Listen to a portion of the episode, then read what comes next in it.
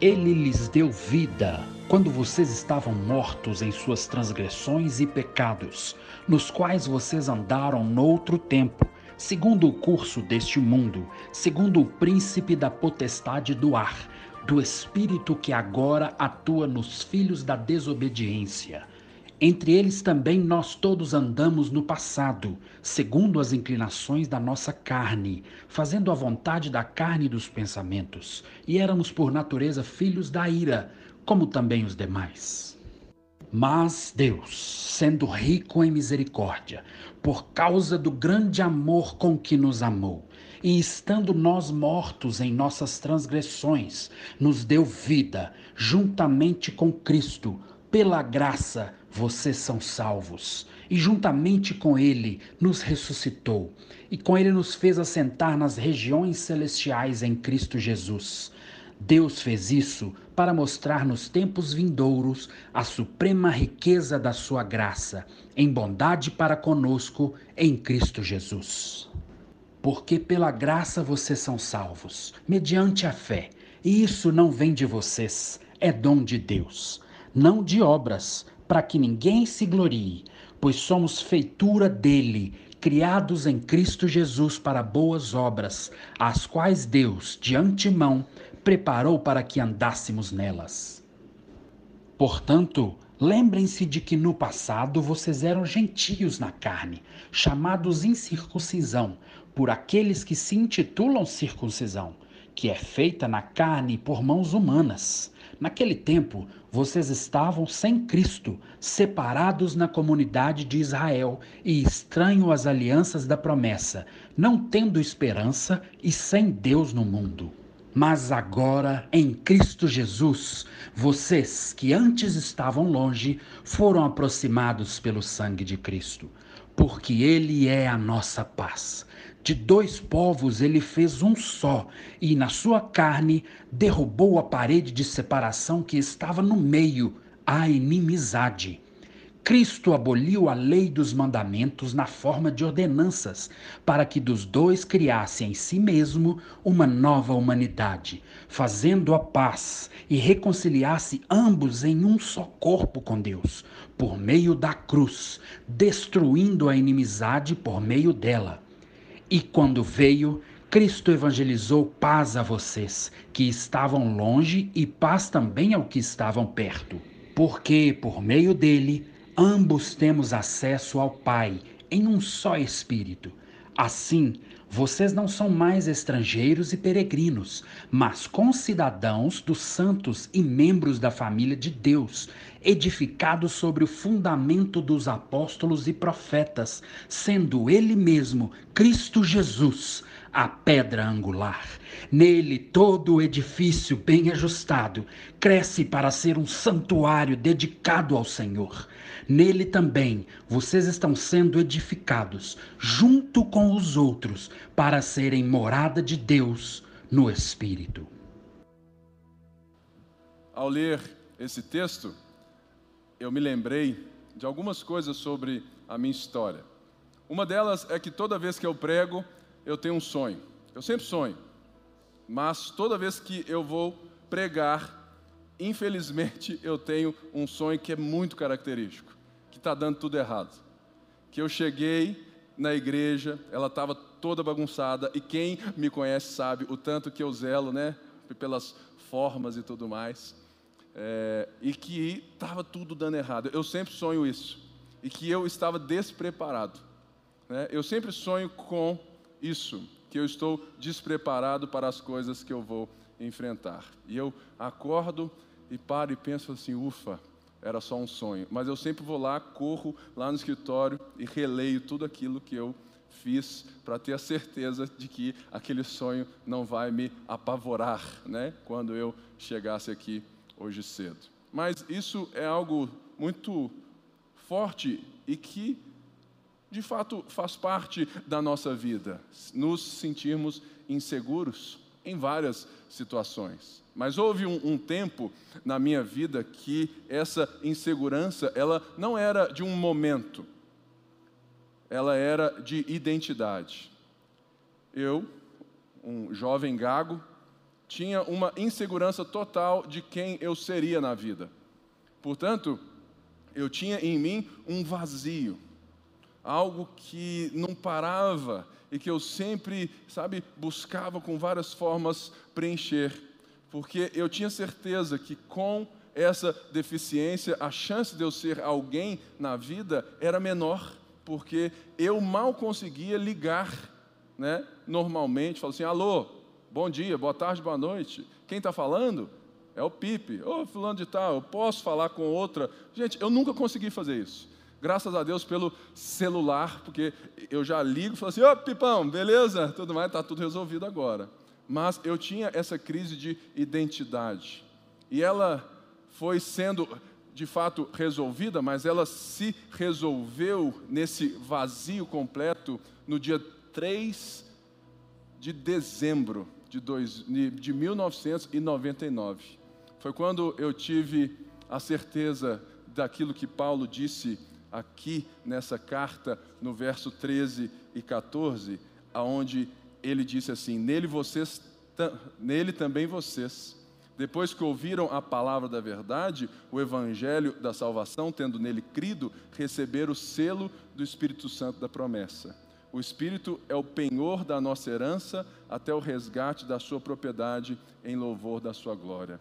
Naquele dia eu aprendi o que era paz com Deus. E de alguma forma aquele dia foi transformador para mim. Será que você se lembra dessa fase ou desse dia na sua vida? Será que houve um dia que você falou assim: nesse dia um vazio se completou? Nesse dia eu entendi aquilo que Cristo fez. Porque quando nós vamos entender isso, nós vamos entender um pouco de uma certa insegurança que os irmãos e as irmãs em Éfeso estavam tendo. Porque eles vinham de uma vida totalmente diferente na sua religião. A religião deles, ou as religiões, eram né, de ir aos templos, de terem estátuas, imagens e de se deixar possuir em muitos cultos místicos, onde muitas vezes eles até perdiam, sabe, o, sabe assim, até mesmo a própria consciência de tão envoltos a esses deuses que eles se davam. Muitos se davam em relações sexuais para agradar esses deuses e deusas. Éfeso tinha a deusa Artemis, Diana que era uma deusa, sabe, enorme. Ou seja, essa religião ali era muito forte. Se você ler Atos, né, você vai ver que quando Paulo chega ali, Deus usa Paulo com muito poder, mas causa muita confusão, porque ele fala assim: olha, nós estamos perdendo a nossa fonte de lucro, Diana está perdendo né, o seu campo. E, portanto, havia nessa transformação de vida dos irmãos e irmãs uma certa é, é, dúvida. Por quê? Porque antes eles tinham um Deus que eles tinham que se sacrificar, que ir aos templos, que eles tinham essas experiências místicas, transcendentais, na grande maioria deles, como gentios. Gentios são todos aqueles que não são de nascimento ou de raça judeus. Somos nós, gentios. E eles então, nesse passado de vida, tinham essa ideia de Deus, de uma coisa muito sobrenatural, muito mística, e que eles tinham que se esforçar muito para, quem sabe, Deus agradar-se deles, poupá-los. E quando eles se convertem, eles passam a viver uma vida para Jesus totalmente rotineira. Eles não tinham mais um lugar para ir, um templo eles não tinham mais estátuas para é, olhar, eles não tinham mais nada para vender ou comprar para receberem alguns benefícios de Deus ou para, sabe, qualquer outra coisa. Eles tinham os encontros nas casas, a ceia do amor. Eles tinham uns aos outros, eles tinham um Senhor agora que estava dizendo que a vida se resumia em amar a Deus de todo coração e amar ao próximo como a, né, como a ti mesmo. Portanto, em meio a outras coisas, principalmente as perseguições, esses irmãos necessitavam de encorajamento, porque em certo tempo, eles falam assim: puxa, será que esse Senhor Jesus é mais poderoso mesmo que esses outros deuses? E Paulo escreve né, essa carta com várias outras coisas, mas uma delas é justamente para que esses irmãos e irmãs aquietassem o coração. E ele fala desse Deus em movimento. Ele fala assim: olha, é que o Deus e Pai do nosso Senhor Jesus Cristo nos abençoou com toda sorte de bênçãos celestiais, para mostrar a esses irmãos que, que, que estavam totalmente dentro dessa esfera, desse mundo mágico, que esse Deus que agora trouxe mais humanidade, mais serenidade, mais plenitude, era um Deus poderoso, a ponto de Paulo falar no texto aqui, ao vir e orar por nós, dizer que Deus ele usou de toda a sua força, e Paulo usa todos os nomes de poder na palavra grega para falar assim: olha, Deus deu tudo de si. O Deus triuno, ele se empenhou para que você hoje fosse a herança de Jesus, e não apenas isso, ele marcou você com o Espírito Santo da promessa. E Jesus disse: Pode deixar, que eu vou voltar para resgatar a minha propriedade. Então, isso deu um senso de preenchimento, de certeza de que Jesus não era menor que nenhum dos outros deuses. E, portanto, agora, eles poderiam viver uma nova vida. Por quê? Por causa da ressurreição. Naquela época, como aqui nós já vimos, né, a ressurreição não era muito pauta para os gentios. E Paulo então está dizendo: olha, o que faz do Cristo ser Senhor e Rei Todo-Poderoso é porque Deus levantou Jesus de dentre os mortos e agora ele reina sobre todo principado, potestade, ele é o Senhor sobre todos esses deuses, sobre todas essas forças, sobre todos esses que vocês imaginam, sobre qualquer coisa que se pode ver, Ele é Senhor. Mas agora então Paulo chega em um momento que ele precisa falar o porquê que Deus fez isso. E muitas vezes nós que vivemos em um, sabe, dentro de uma vida onde nós já somos acostumados com o cristianismo, nós nos esquecemos daquilo que o verso 1, 2 e 3 de Efésios vai nos dizer. Sabe por quê? Porque nós vivemos numa era da ansiedade, numa era que nós precisamos de palavras de afirmação. E nós temos muitas pessoas boas que fazem isso, que trazem uma mensagem aonde você pode, aonde você consegue, e até usam a Bíblia de uma forma, né, para te levantar. O que é muito bom, em certo sentido, se for da perspectiva correta da Bíblia, que Paulo vai nos colocar agora. Portanto, mas antes disso, nós precisamos entender que toda a carta e toda a vida cristã, ela está pautada na ressurreição. E que ressurreição? Não aquela que me coloca no céu um dia após a morte, mas essa ressurreição aqui que o N.T. Wright vai dizer que a ressurreição de Jesus é o início do novo projeto de Deus, não para arrebatar pessoas da terra para o céu, mas para colonizar a terra com a vida do céu, porque ao longo da carta nós vamos ver que esses anúncios que Paulo está dizendo nos primeiros versos, nos primeiros capítulos, vão ter que desembocar nas nossas relações vão ter que desembocar num corpo de Cristo alinhado, vão ter que ser compreendidos como dons. E como que nós vamos viver essa ressurreição que agora opera em nós como operou em Jesus, dos quais ele já falou. Portanto, é com esse pontinho que nós temos que entender o desenvolvimento. E Paulo agora vai entrar em um outro contraste, para justamente nos mostrar e ele diz assim que no verso 3, ele lhes deu vida quando vocês estavam mortos em suas transgressões e pecados, nos quais vocês andaram no outro tempo, segundo o curso deste mundo, segundo o príncipe da potestade do ar, do espírito que atua agora nos filhos da desobediência. Entre eles também nós, Todos andamos no passado, segundo as inclinações da carne, fazendo a vontade da carne e dos pensamentos, e éramos por natureza filhos da ira, como também os demais. Três coisas que Paulo diz que nós estávamos ou que nós éramos. Aqui, resumidamente, diz que nós estávamos mortos nos nossos pecados e delitos. Muitas pessoas têm dificuldade quando nós chegamos e abrimos tal texto que vai dizer quem você era ou quem você é né, diante de uma realidade de Deus. E se sentem totalmente ofendidos, porque se acham, falam assim, cara, é estranho, porque é, eu vou na igreja para sair da igreja totalmente né, empoderado, e o pastor fala que eu não sou nada e que Deus é tudo. É isso mesmo. É isso mesmo, não que eu estou falando, que a Bíblia está falando, mas o olhar não deve ser esse. Porque o que Paulo está falando está em qual tempo verbal? No passado. Nós estávamos mortos nossos pecados.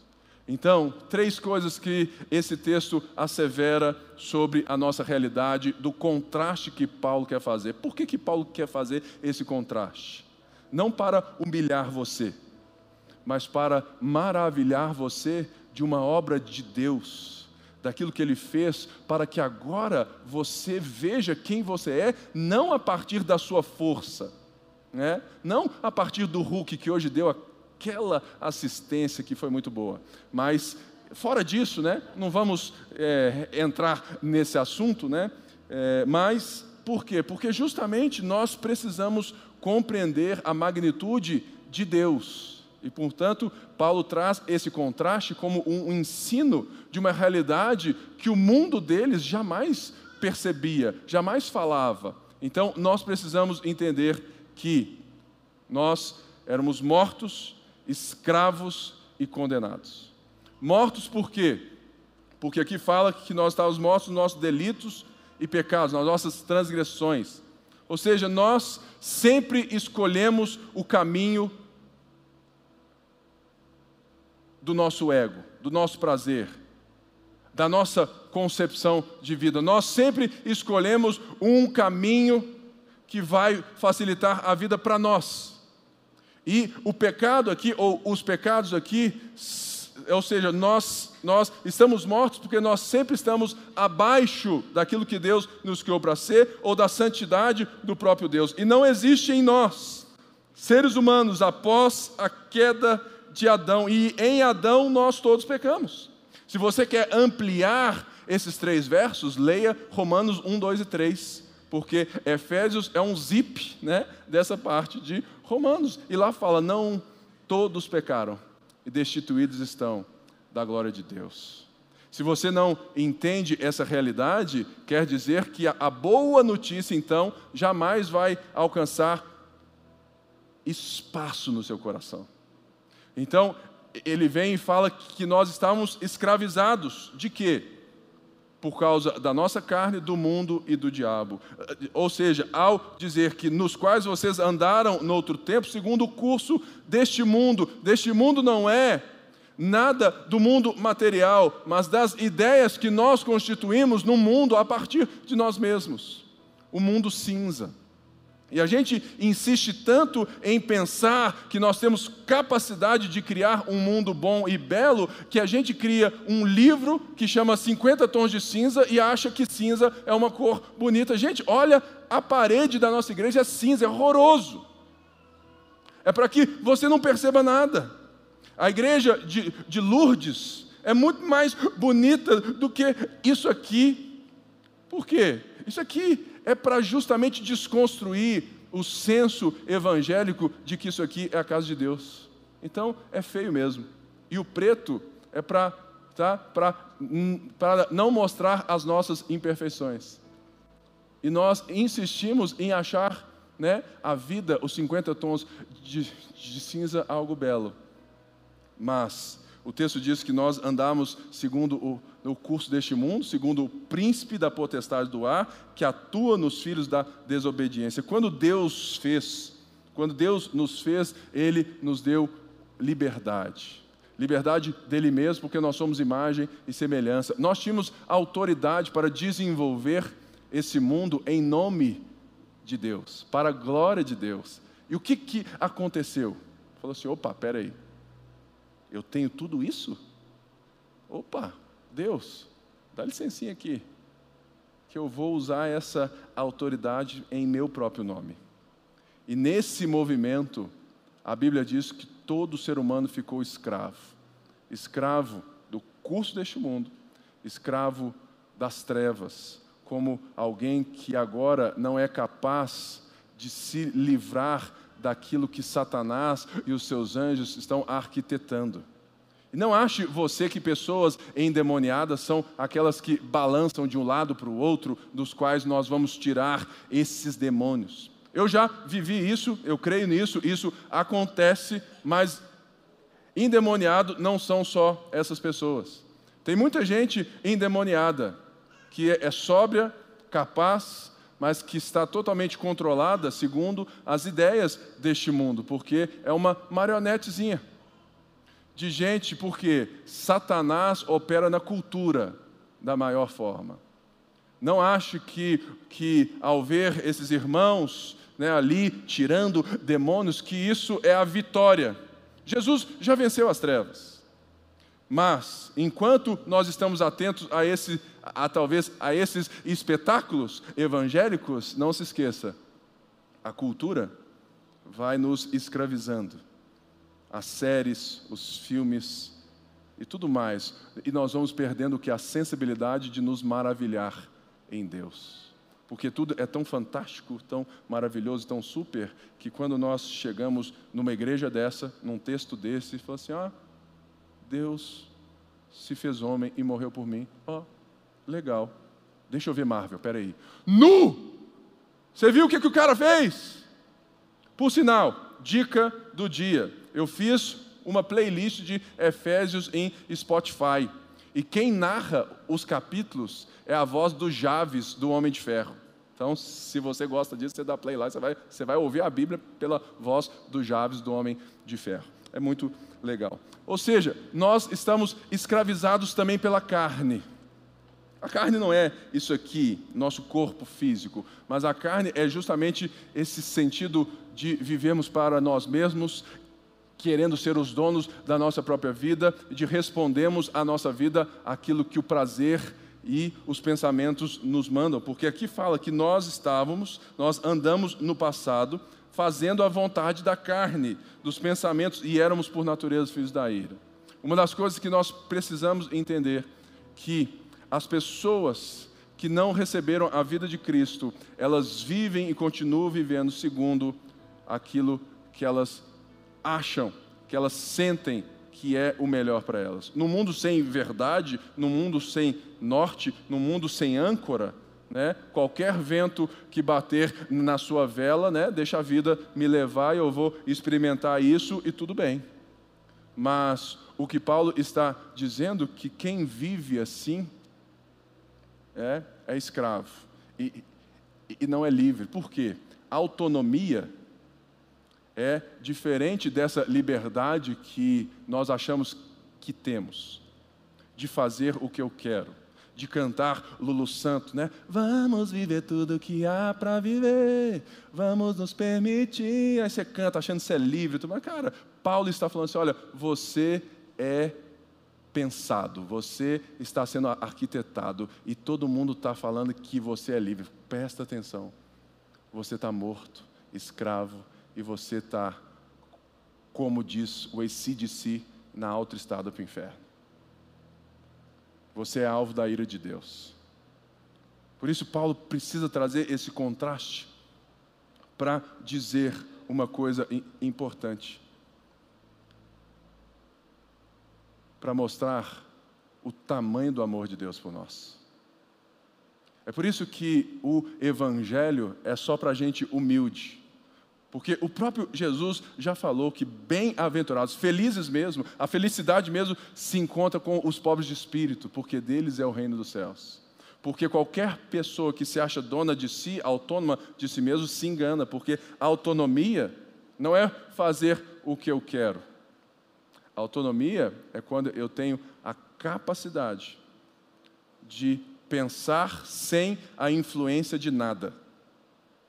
E isso nós somos incapazes, porque antes estávamos sendo influenciados pelos nossos prazeres, pelas trevas e pelo curso deste mundo. E agora? Agora que somos livres em Cristo, somos influenciados pelo Espírito de Deus e pela palavra de Deus em nós. Então, não se acha autônomo porque essa autonomia, ela não existe nesse sentido. Mas aqueles que, aqueles que estão mortos são enganados com esse discurso de liberdade, de autonomia, sendo que nós, que agora temos a luz de Cristo, nós falamos assim: puxa vida, eu achava que eu era assim, que eu era tal, mas uma nova vida se descortinou para mim. E que vida é essa? É a obra de Jesus que Paulo vem apresentando. Mas tem mais um ponto aqui que é importante e que gera desconforto. Certa vez eu estava aqui, tudo mais, e disse assim, falou assim, olha, você sabia que o seu filho, né, ali de dois dias é um pecador? E muitas pessoas ficam assim, é sério? Não é possível, mas, oh, pastor, as crianças são puras, elas são inocentes. Falou assim, olha, a Bíblia diz que nós nascemos no pecado. Nós, é a nossa natureza. E algumas pessoas não entenderam, falaram assim: olha, se você não entende que não é que de fato não são os pecados, mas o pecado que nos desanda todo, você está achando então que você nasce bom e o meio te corrompe. Tá, isso é um pensamento do curso deste mundo. Que você nasce bom, que você então, nascendo bom, você pode, e, então você se perde. Olha, se você nasce bom, a Bíblia já está fadada ao fracasso no seu discurso. Porque se você é bom, você não precisa de um Salvador. Então, você não precisa nem de vir aqui, porque aqui é lugar de quem precisa de um Salvador. Logo, ele fala que nós éramos por natureza filhos da ira. E que ira que é essa? É a ira de Deus, que será, né, alvo, que irá, de fato, sobre todos aqueles que não reconhecerem, de fato, que precisam de Jesus como um Salvador. Mas você fala, não é possível, Deus bondoso, amoroso, Ele é um Deus irado. A ira de Deus é diferente das nossas né, formas perceptivas, sensoriais, afetivas de nos irarmos. A ira de Deus é, eu vejo como mais uma faceta do seu amor para o mundo. Porque Deus, Ele ama tanto aquilo que Ele criou e da forma que Ele criou, na beleza que Ele criou, que Ele não pode deixar que que alguém destrua aquilo que ele fez e que ele sabe que é, de fato, a realidade de um mundo bom. Portanto, quando as pessoas insistem em viver no mundo de Deus sem Ele, esse deve ser o resultado de um Deus de amor, de um Deus que nos fez com plano, propósito e com uma identidade. E ele fecha então e diz aqui que mas Deus. Ele traz esse cenário caótico e ele vem com essa palavrinha mas, dizendo: olha, tudo isso não é para te deixar no buraco, mas é para fazer um contraste daquilo que você era, que nós éramos, porque Paulo está usando aqui, dizendo aos gentios, mas no momento, no verso 3, ele se inclui ao dizer que entre eles também nós todos andamos no passado. Ele inclui, porque não sei se você se recorda que nesse capítulo Paulo vai falar daquilo que Jesus faz com os judeus e os gentios, e Paulo está aqui incluindo-se como um judeu, dizendo: olha, todos nós estamos debaixo da mesma condição, estávamos no mesmo buraco. Mas Deus, que é rico em misericórdia, por causa do grande amor com que nos amou, estando nós mortos em nossas transgressões, nos deu vida juntamente com Cristo. Pela graça vocês são salvos. Olha só a construção que Paulo faz. Ele traz o pior dos mundos, ele traz a pior das realidades, ele traz a verdade nua e crua. E ele então faz um contraste que você fala assim, como um bom mineiro, nu. Nu, velho e você começa a ver que a identidade, a beleza do ser humano, a sua beleza, o seu, sabe, a, a, força que você tem, esse poder de reconstruir, de recomeçar, nada começou em você mesmo. Que você não precisa ficar ouvindo essas palavrinhas, vai que vai dar certo e tudo mais. Por mais que isso seja, em muitos momentos, né, um aconchego. Mas quando você lê a, a, essa carta de Paulo, você assim, cara, é, esse mas Deus, ele me abraça como um urso grandão, né? De uma loja, daquelas lojas grandona de pelúcia, que você chega assim e se joga dentro daquele ursão de pelúcia assim, e você diz, ai meu Deus, que beleza. Esse é o sentimento que eu tive, que eu tenho quando eu percebo, puxa vida, eu fico aqui tentando achar né, tantas coisas boas em mim, quando o próprio Deus me coloca a realidade nua e crua fala assim: olha, mas eu não te deixei assim. Porque eu sou um Deus onde a minha ira corrige as rotas. Porque eu sou misericordioso, eu sou bondoso, eu sou amoroso. Eu não deixei você acelerando na Highway to Hell e cantando, né? né? A música do ACDC e depois Planet Ramp, Janis Joplin, achando o máximo. Não, Jesus fez um novo e vivo caminho. Ele abriu uma estrada no meio do nada. Falou assim: ó, oh, é por aqui. E ele faz com que de alguma forma você comece a caminhar numa conversão de rota. E é isso que ele está dizendo, e ele vai, em contraponto a essas três coisas que eu disse, ele vai falar três coisas que agora nós vivemos. Ao dizer que, mas Deus nos deu vida com Cristo, nos ressuscitou com Ele e nos fez assentar nas regiões celestiais com Cristo. Imagina o povo, né, naquela época, lendo a carta, lendo isso, todo o passado deles, o background deles, como gentios que estavam ali com vários deuses, sabe, com várias coisas, com várias experiências, lendo aquilo, falou assim, cara.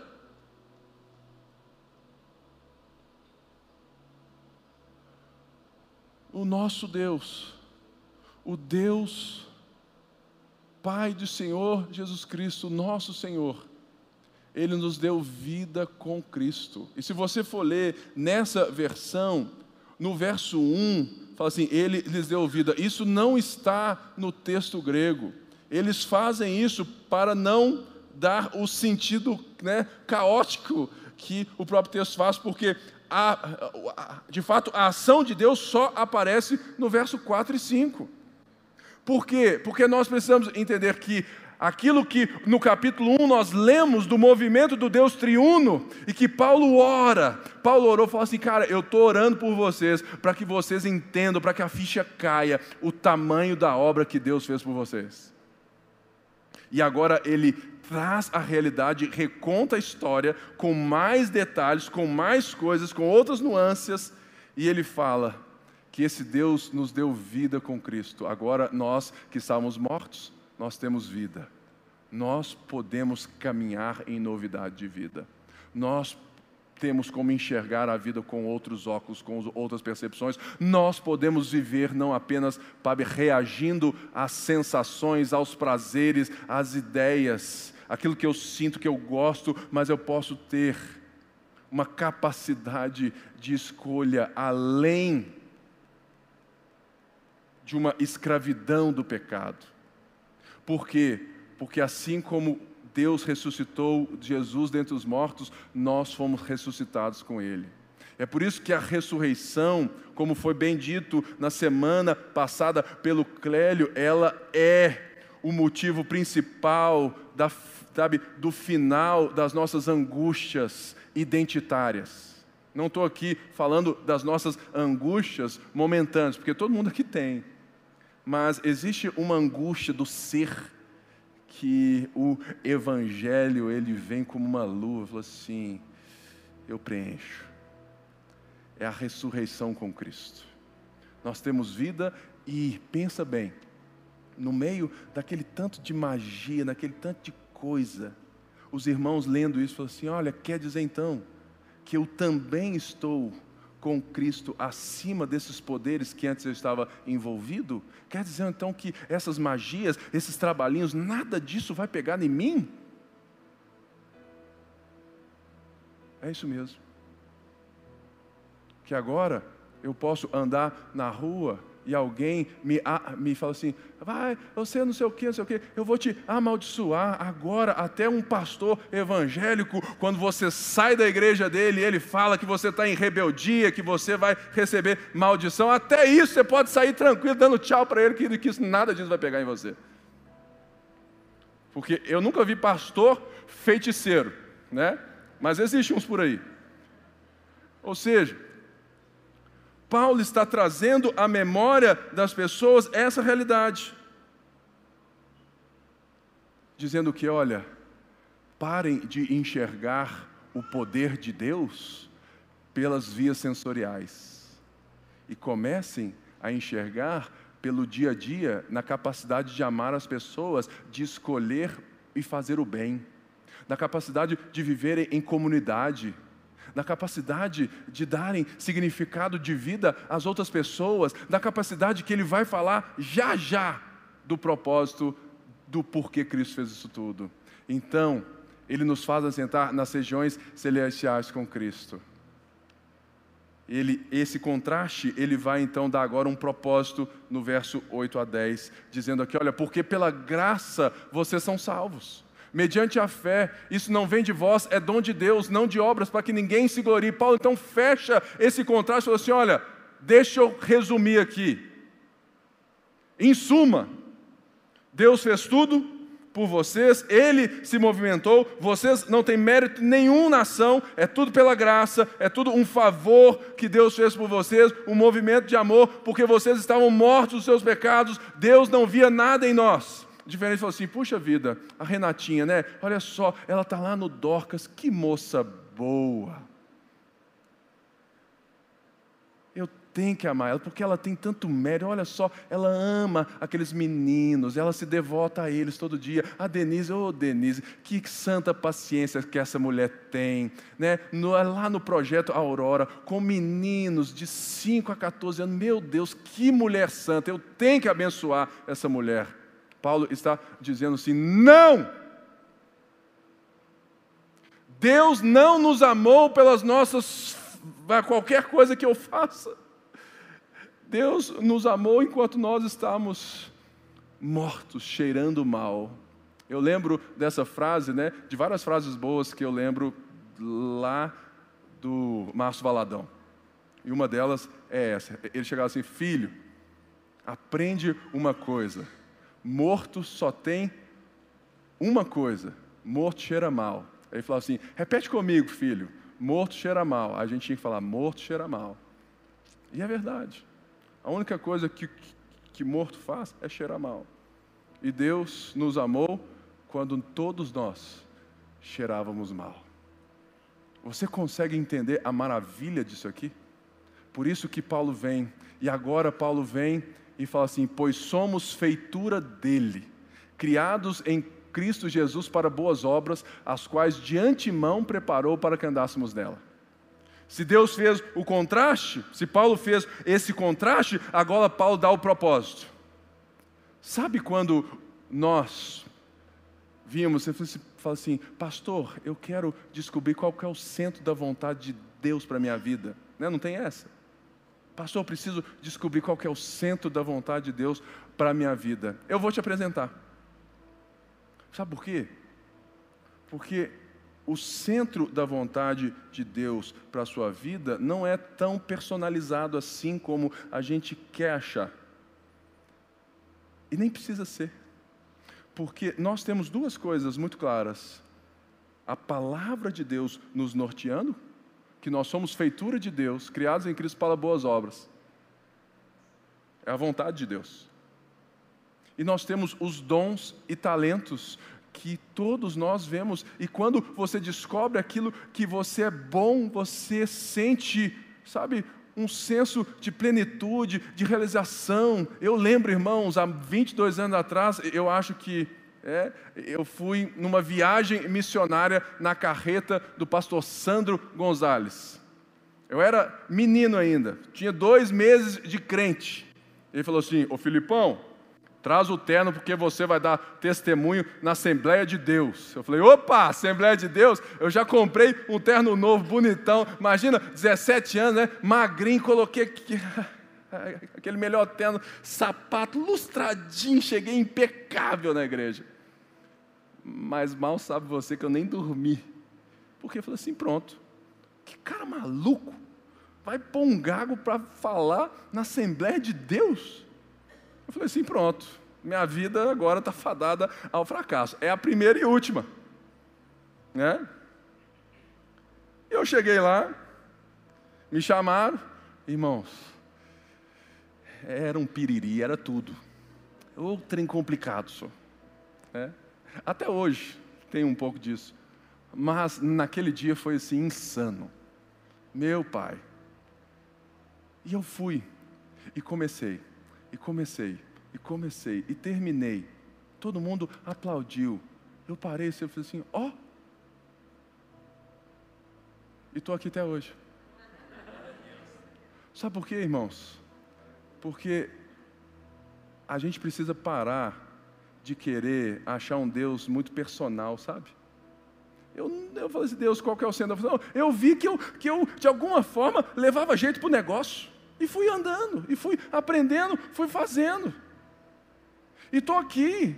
E nunca parei para questionar. Mas deixa eu dizer algo. Se um dia eu quiser não ser pastor mais e voltar a ser alguém no mercado de trabalho, ó, eu estou em paz com isso. É o centro da vontade de Deus da mesma maneira.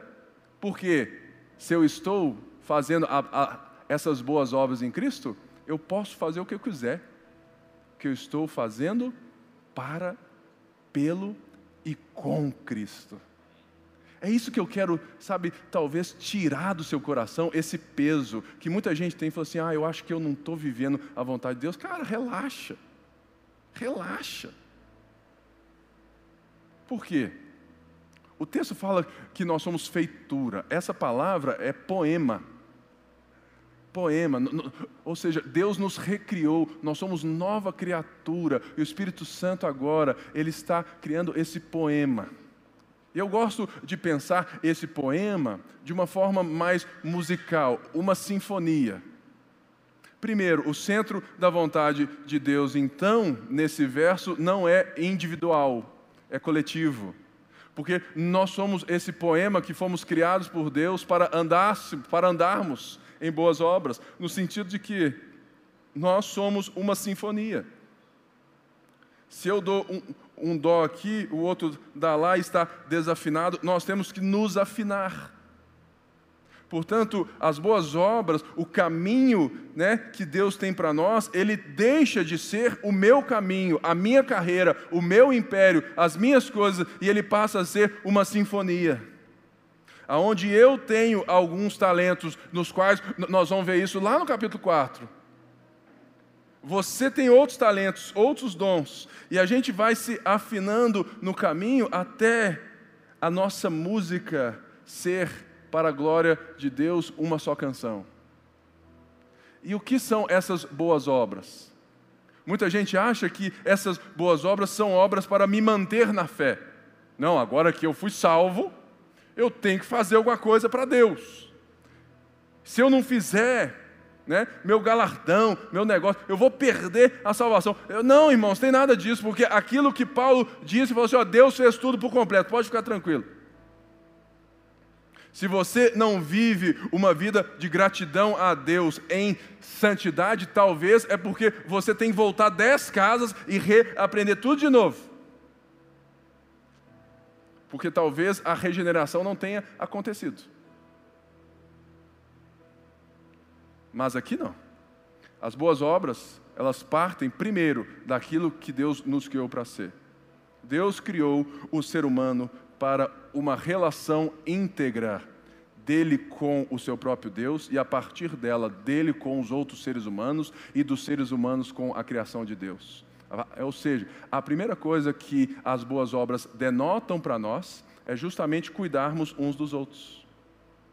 E cuidarmos da criação de Deus, é recuperarmos aquilo que nós demos de mão beijada ao deixarmos Deus de fora da equação recuperar essa, essa autoridade que não nós recuperamos, mas Jesus falou em Mateus 28: toda autoridade me foi dada nos céus e da terra. Jesus recuperou isso. E agora ele falou assim: vão, indo, anunciem essa boa notícia a todas as nações. Ou seja, as boas obras não, não nos dão um movimento de mérito para alcançar a Deus. Elas são a expressão de uma vida de gratidão, de alcance, aonde o vazio existencial foi preenchido. E agora eu não preciso mais fazer coisas para ser, mas eu sou um filho amado de Deus, uma filha amada de Deus, e por isso agora eu posso caminhar nessa estrada que está proposta por Deus há muito tempo mas que antes eu não conseguia nem enxergar, porque eu só enxergava as estradas que estavam no meu coração. Será então que nós hoje podemos sair daqui descansados nisso? E ele então segue ampliando aquilo que ele acabara de dizer, dizendo assim: portanto, ou seja, agora, agora que a música é outra, agora que é outra batida, agora que é outra vida, portanto, agora que vocês vivem com Cristo, que vocês estão ressurretos nele, portanto, lembrem-se, mais uma vez, outro contraste, outro momento, que no passado vocês eram gentios na carne, chamado incircuncisão por aqueles que se institulam circuncisão que é feita na carne por mãos humanas. Os judeus tinham nojinho dos gentios porque eles se achavam um povo de Deus, que tinham a revelação de Deus, então eles tinham nessa marca da circuncisão, justamente um, sabe assim, um, um, um certo pedigree, né? É, da religião. Falou assim: olha, eu sou circuncidado ao oitavo dia. Paulo já deu esse exemplo a nós em outra carta, dizendo: olha, se vocês pensam que são alguma coisa, né, eu ainda mais né? Hebreu dos hebreus, quanto à lei, fariseu, circuncidado ao oitavo dia, irrepreensível. Paulo então joga todo esse currículo religioso dele e fala assim: olha, eu considero isso tudo como esterco. e ele então fala: olha, vocês estavam alienados disso, vocês não tinham isso, vocês estavam julgados aos deuses, vocês não tinham a marca da promessa. Naquele tempo, vocês estavam sem Cristo, separados da comunidade de Israel, estranhos às, às, alianças da promessa, não tendo esperança e sem Deus no mundo. Essa palavra sem Deus no mundo chama a atenção. Porque quando os, os próprios judeus foram dispersos da sua terra, é, eles tinham então as sinagogas. Mas nas sinagogas não tinha sacrifício, não tinha nada. Então, a vida deles era muito parecida com a nossa vida cristã. Que nós nos reunimos né, na palavra, nós vamos e cantamos músicas e tudo mais. Então, eles eram chamados pelos gentios pagãos de ateus, que é aqui a palavrinha grega, ateus. Vocês eram ateus no mundo. Aí eu olhei essa palavra e falei assim: não é possível que Paulo está agora ensinando a esses irmãos que tinham um certo, sabe, talvez, é, é, é, talvez estavam inseguros por causa do mundo mágico que eles viam, de que talvez essa vida muito humana, rotineira, né, tranquila, ela poderia não ter o poder contra qualquer magia dessas que eles já experimentaram. Paulo então falou assim: olha, Cristo é maior que tudo e vocês estão nele. Mas Paulo, então, ele está dizendo algo que, que sabe, que é maravilhoso para mim. Ele fala assim: olha, sabe todos esses deuses que vocês estavam com medo? Sabem eles? Eles não existem. Eles não existem. Você tem medo de quê? Vocês eram ateus no mundo. Vocês não tinham Deus, por mais que, que, que vocês eram cheios deles. Mas só existe um Deus e Pai do nosso Senhor Jesus Cristo. Só existe um Deus. E é essa realidade que os judeus vêm dizer. Mas, ao ler, você fala assim: peraí, então quer dizer, então, Pipe, que Paulo quer que a gente volte para o judaísmo. Não, não e não. Por quê? Ele fala assim: olha, mas agora, verso 13, em Cristo Jesus, vocês que estavam longe foram aproximados pelo sangue de Jesus, pelo sangue de Cristo, porque Ele é a nossa paz. Presta atenção: de dois povos ele fez um só. Na sua carne derrubou a parede de separação que estava no meio, a inimizade. Cristo aboliu a lei dos mandamentos na forma de ordenança, para que dos dois criasse em si mesmo uma nova humanidade, fazendo a paz e reconciliasse ambos em um só corpo com Deus por meio da cruz, destruindo aí a inimizade por meio dela. Verso 17: E quando veio, Cristo evangelizou paz a vocês, gentios, que estavam longe, e paz também aos que estavam perto. Quem lembra da história do filho pródigo?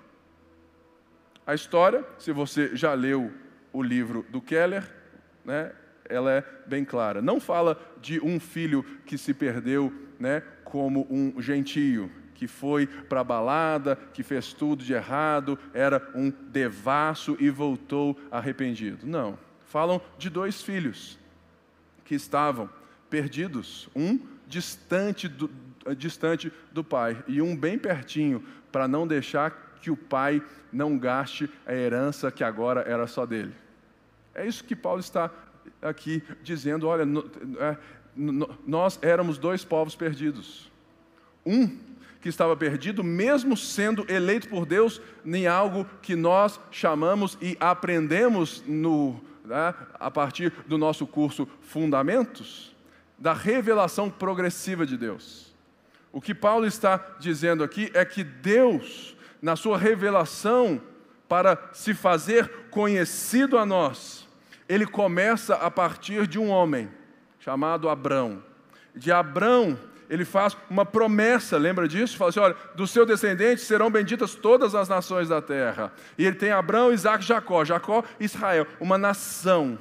E essa nação precisava de quê? De identidade, de propósito, precisava né, de leis civis, cerimoniais e morais. Então vem a lei de Moisés, a lei mosaica, que tem esses três sentidos. Porque eles precisavam de uma lei diferente das outras nações que Paulo está dizendo desses, desses aqui que estavam longe.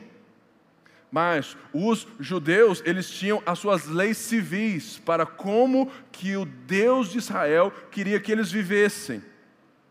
Eles tinham leis higiênicas para que nenhuma peste, nenhum vírus, né, desbaratasse todo mundo e morresse todo mundo. Deus se preocupou até com isso. E eles tinham principalmente as leis cerimoniais, que é aquilo que Paulo está dizendo aqui. Olha, Cristo aboliu na sua carne as leis dos mandamentos da forma de ordenanças. O que ele está dizendo aqui, primeiramente, é: agora você não precisa mais seguir uma lei de sacrifícios, porque o Cordeiro de Deus que tira o pecado do mundo morreu de uma vez por todas. Mas, quando nós vamos ler a vida de Jesus, nós vamos ver que tinham alguns judeus que se achavam tão meritórios que eles oravam, assim, Deus, obrigado que eu não sou como esse gentio, porque eu jejuo tantas vezes, eu faço isso, eu faço aquilo. E também nesse sentido, de achar que a nossa performance espiritual nos faz valer alguma coisa diante de Deus. Eu gosto de uma frase que eu ouvi lá do Igor, que diz assim: Olha, Deus não se impressiona com aquilo que você faz, porque Deus está impressionado com a obra de Jesus. Será que você consegue pegar isso? Se maravilhar nessa notícia? De que Deus não consegue e não precisa olhar e falar assim: Nó, Paulinho, meu Deus, essa você me surpreendeu. Não. Deus está tão surpreendido com o seu filho, o seu amor, que nos arrebatou por inteiro, que tudo aquilo que nós fazemos, ele fala assim: Uau, esse é meu filho amado em quem eu tenho prazer. E portanto, nesse sentido, nós precisamos entender que o que Paulo está dizendo é que agora Deus está recriando não apenas pessoas, mas um povo, uma nova humanidade. Por qual caminho? Pela direita? Pela esquerda? Não. Pelo um novo e vivo caminho. Jesus diz: Eu sou o caminho, a verdade, a vida. Não existe nesse mundo e não havia neste mundo qualquer caminho que nos levasse a Deus. A lei mosaica, ela sim, ela nos, ela era um aio para Cristo. Ela deveria nos apontar que nós precisamos de um Salvador, mas os próprios judeus, por, serem pecadores, eles não conseguiram suportar tamanha né, vocação quando o próprio Deus fala que eles deveriam ser um reino de sacerdotes.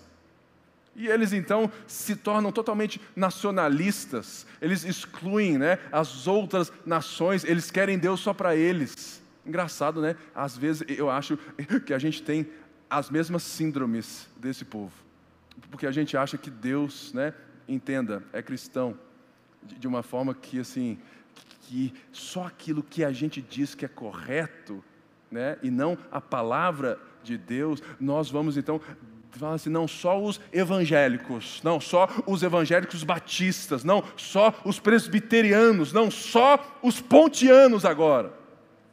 Não, irmãos. Não se gabe de tal forma.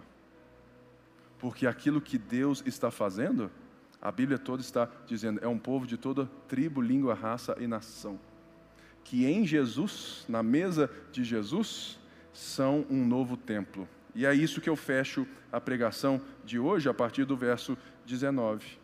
Dizendo assim: Assim vocês não são mais estrangeiros e peregrinos, mas concidadãos dos santos e membros da família de Deus, edificados sobre o fundamento dos apóstolos e profetas, sendo Ele mesmo Cristo a pedra angular.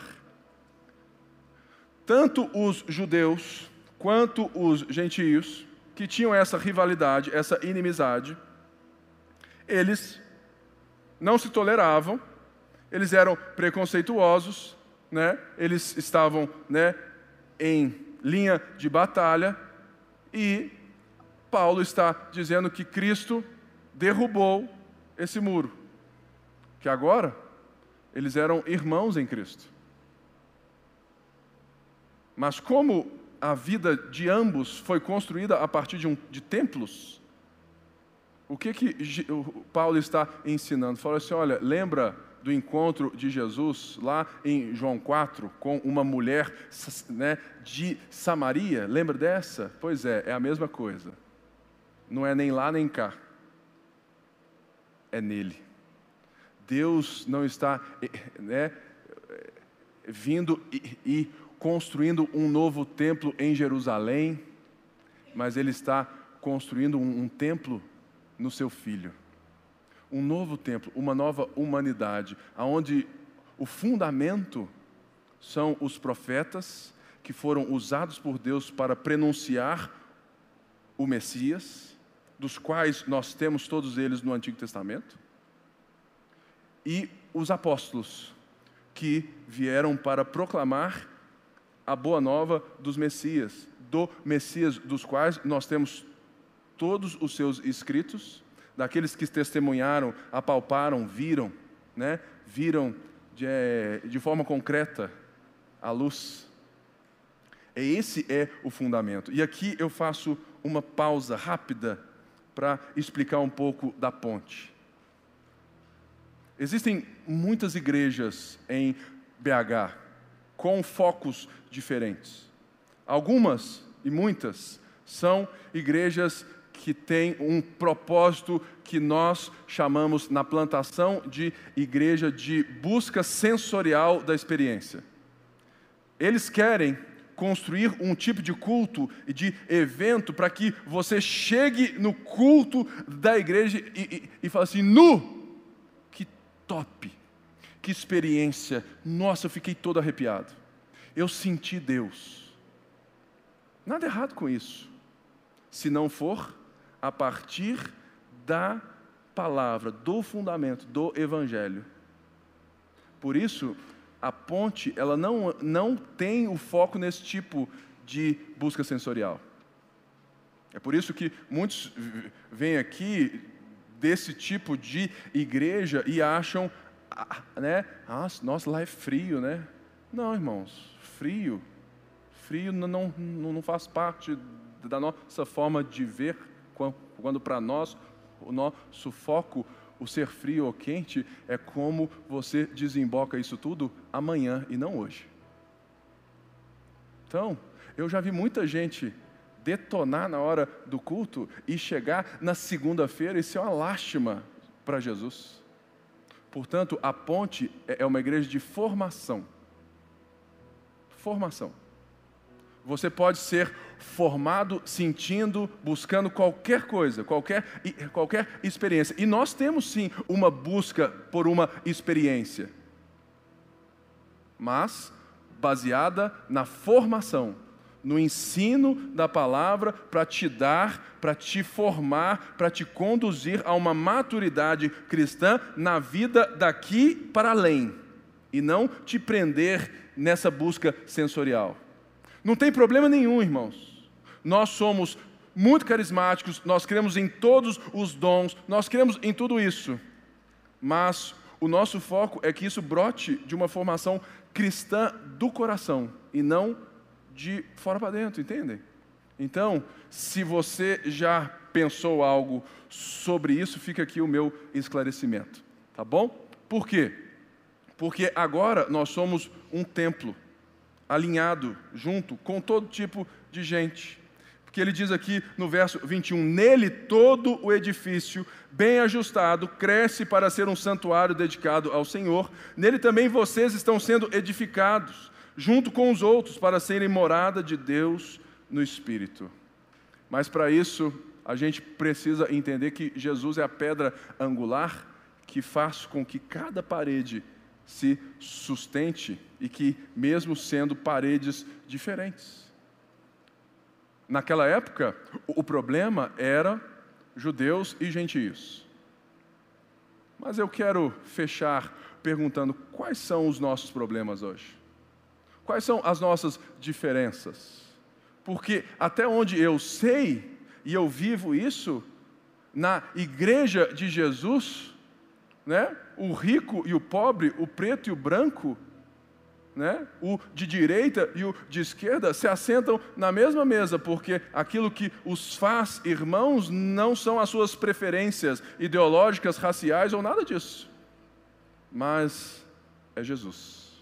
E Jesus vai ressignificar todas essas coisas. Talvez hoje nós estamos nos aproximando de uma tensão político-identitária no nosso meio. E eu queria, com muito carinho, te pedir uma coisa. Fale de política, tenha o seu lado político, vote em quem você quiser. Mas não venha aqui falando que cristão é só de tal tipo, não. Porque aí é resumir demais aqueles que Jesus amou de todas as formas. Sabe por quê? O que nos define como templo de Jesus não são essas ideias, né, que podem estar certas ou erradas, mas é a ressurreição. A, gente, a ressurreição está dizendo que se você votar no Lula e no Bolsonaro, tudo isso vai um dia se resolver, porque todos eles são insuficientes. Mas aquele que é suficiente para fazer tudo, ele está operando em nós uma nova vida e que a gente vive e escolhe nesse tempo presente, escolha quem você quiser, até não votar em ninguém. E fique em paz com isso. Mas não Deixe de terminar qualquer discussão sobre esses assuntos e qualquer outros sem um abraço e chamar o outro de irmão, porque existe algo em nós que é muito mais importante. Porque nós somos o corpo de Cristo, nós somos a morada de Deus, nós somos o templo. Então, como que eu posso ser ajustado com alguém que eu estou excluindo? Por isso eu trouxe essa frase do Tim Keller antes de nós orarmos. Tolerância não é não ter crenças, é sobre como suas crenças o levam a tratar as pessoas que discordam de você. Ninguém aqui está te falando para não pensar e para não ter qualquer posição. Mas se nós cristãos estamos excluindo as pessoas que nós sabemos que precisam de Deus, que precisam de Cristo, nós estamos construindo um muro sobre elas, irmãos. Que evangelho que nós recebemos? Por isso, esse texto é tão maravilhoso. Porque ele joga, na, na, sabe, aqui na nossa cara que nós não éramos nada, mas que agora nós podemos fazer tudo aquilo que Deus nos criou para fazer, porque agora nós somos tudo nele. O nosso problema é que nós estamos aprendendo isso e esquecendo de transformar os nossos gatilhos culturais. Ah, agora que eu sou mais que vencedor em Cristo, você é mesmo, parabéns. Foi Deus que fez. Viva sim, viva a luz dessa verdade, mas mude também os gatilhos culturais. Porque se você quer viver como mais que vencedor em Cristo, usando os mesmos sonhos que o mundo diz que você deve ter de conquistar, de andar, de ser grande, de ser aquilo, você vai usar o nome de Deus em vão. Porque lembre-se, as boas obras já foram preparadas. Que é justiça, dignidade, paz, harmonia. Todas as coisas que jogam as pessoas para cima que jogam elas para Deus. E eu quero encerrar hoje orando um texto que eu e a Yara, né, nós em conjunto fizemos. Uma oração escrita. Por isso você vai orar lendo junto comigo e depois dizemos amém. Senhor, nos ajude a não desconsiderar aqueles que foram aproximados de nós por ti. Que nosso coração seja tão sagrado quanto o senso de humanidade que o Senhor restaurou em nós. Que assim possamos ser mais conscientes das diferentes necessidades das pessoas e do mundo ao nosso redor. Sim, Senhor. Ajuda-nos a pensar naqueles em quem jamais pensaríamos por nós mesmos Dá-nos graça de, por meio do Teu Santo Espírito, enxergar para além das nossas convicções e necessidades individuais. Ó Deus triuno, Teu grande amor trouxe cores à nossa existência. Sim, o Senhor transformou os tons de cinza que insistimos em considerar belos. A Sua grandeza nos revelou sons, cores, ritmos e perspectivas que, fundamentadas em seu Filho, nosso amado Jesus Cristo, se tornaram um templo majestoso. Ensina-nos a contemplar esse sublime templo, este que não foi feito por mãos humanas, mas construído pelo Senhor, e no Senhor como um poema divino que expressa quem tu és. Amém. Fique de pé no seu lugar. Eu oro para que essa mensagem encontre eco na sua vida, que você busque vivê-la, você busque entendê-la mais e que ela tenha afetado você para agora e para o além. Que Jesus seja tudo em você e que você viva como nós aprendemos, uma vida de dedicação exclusiva para Jesus.